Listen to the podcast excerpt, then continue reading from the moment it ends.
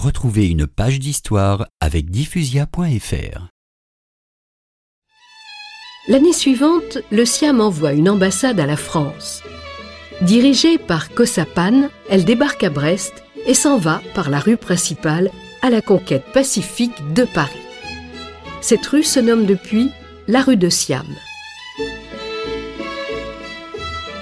Dans la capitale, les vêtements exotiques et le teint foncé des envoyés attirent la curiosité des Parisiens.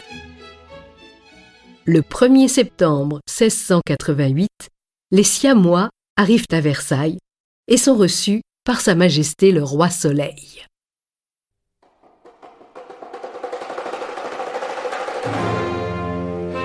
Ils rejoignent Louis XIV au son des trompettes et des tambours pour imiter la manière du roi de Siam qui ne descend jamais à la salle des audiences qu'avec cette musique.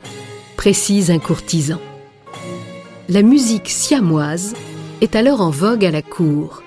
De la Lande, bientôt surintendant de la musique de Louis XIV, insère quelques airs des Siamois dans sa neuvième suite des symphonies pour le souper du roi.